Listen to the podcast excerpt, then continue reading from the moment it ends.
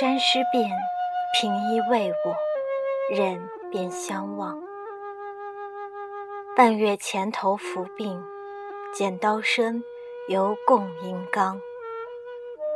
一生来小胆怯空房，到而今独伴梨花影。冷冥冥，意尽凄凉。愿知魂兮识路，教寻梦也回廊。咫尺玉钩狭路，一般消瘦。蔓草闲杨，盼把长眠滴醒，或清泪搅入椒浆。太幽泉还为我神伤，到。书生薄命一将息，在修丹怨愤抽香。料得重圆密室，难尽寸裂柔肠。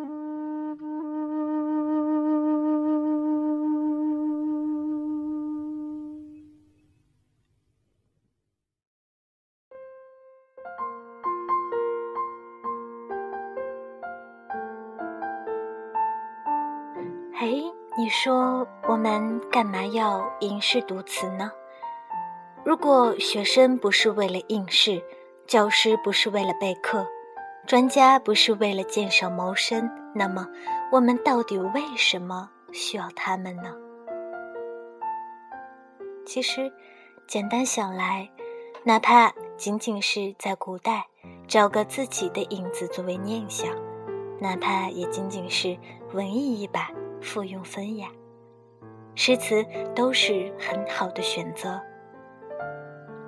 其实，诗中的情，词中的人，与我们现代人而言，最大的意义，还在于树立一种典范和楷模，告诉今人何为忠贞不渝。毕竟，我们生活的世界太复杂，诱惑丛生，物欲横流，稍有疏忽。便忘却了爱之根本，也不知情为何物。只有诗词，如清风拂面，轻轻在你耳边呢喃一句：“勿忘初心。”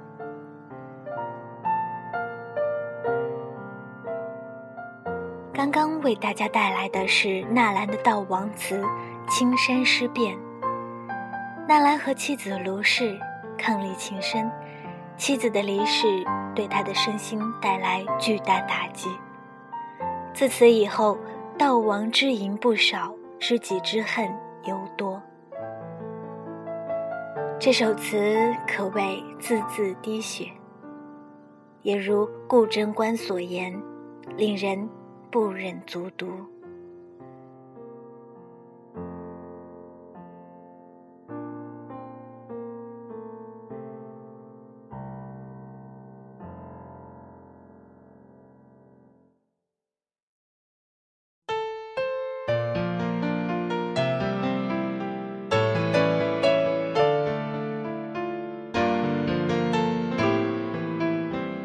想到你，泪水就将我的青衣衫打湿。你对我的真情和宽慰，点点滴滴，我又怎能忘记呢？半个月前你还带病，强打着精神做事。当时你剪灯花的身影，现在仿佛还留在银灯边。回想起来，你生性胆小。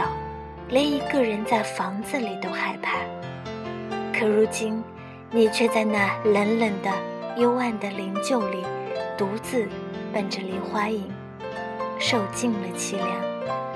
我愿意为你的灵魂指路，让你的魂魄再一次到这回廊里来。你我近在咫尺，正一样的消受着夕阳晚照下的荒原凄景。我愿用我的热泪，或者祭祀的酒浆，把你滴醒，让你活过来。可，又怕你醒来之后，继续为我伤神。你定然会说，你书生命太薄，应该多多保重，不要再耽于儿女情长了。但，我却记得，你我曾有过密室。现在想来，那誓言真的难以实现了。想到这一切，又怎能不叫人肝肠寸断呢？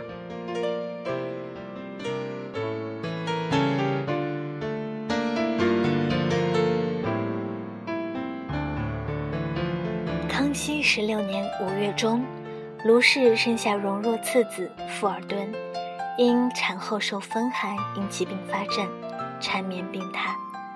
半个多月后便撒手人寰，香消玉殒，年仅二十二岁。这一世如同惊雷，让荣若从往事中惊起。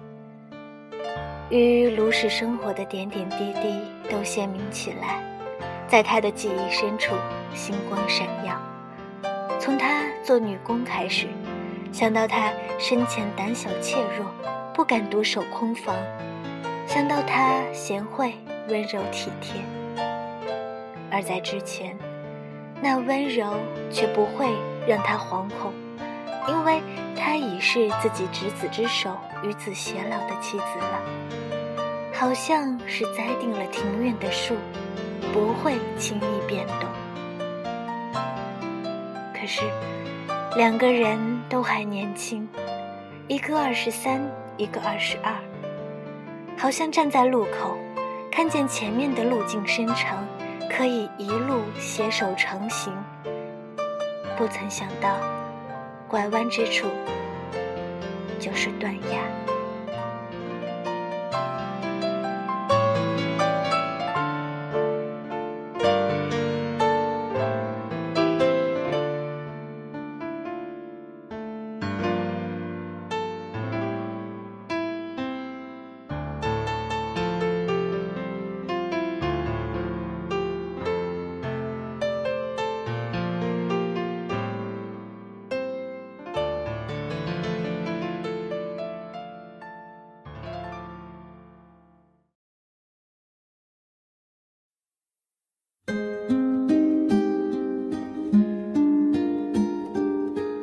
数啊都是这样的，生性奢侈，以为眼前的人就一定不会离开，只见光阴一定漫长。知道有天意，然而事不临头又无惧这些天意。若有惧怕，人又会说你的人生不够坚定，不够乐观。人行在当中，的确艰难。所以，且行且珍惜吧。说好了吗？一起走过似水年华，为何你却离开，把我留下？